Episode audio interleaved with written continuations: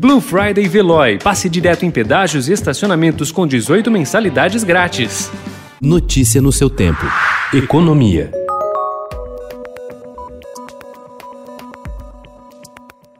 Apesar de o ministro da Economia Paulo Guedes dizer em público que o governo não trabalha nesse momento com a hipótese de prorrogar o auxílio emergencial, a equipe econômica estuda como pode estender o pagamento do auxílio caso se confirme o recrudescimento dos efeitos da pandemia no início de 2021. A principal dúvida entre os técnicos da equipe econômica é como estender o pagamento do benefício sem furar o chamado teto de gastos, a regra que proíbe que as despesas cresçam em ritmo superior à inflação. Na nas duas prorrogações anteriores do auxílio, a equipe econômica acabou tendo de ceder, porque não havia definição sobre um novo programa social para abarcar mais beneficiários, cenário que deve se repetir agora.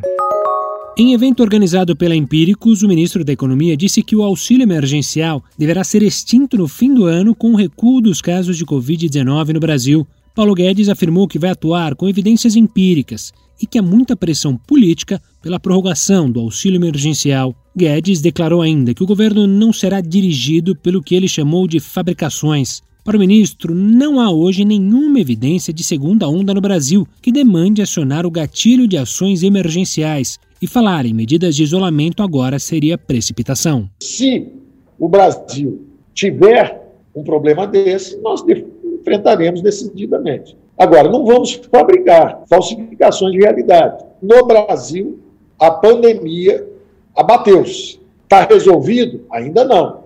Mas dizer hoje que já tem uma segunda onda, que o Brasil precisa trancar tudo de novo, que tem estender o auxílio, é uma precipitação.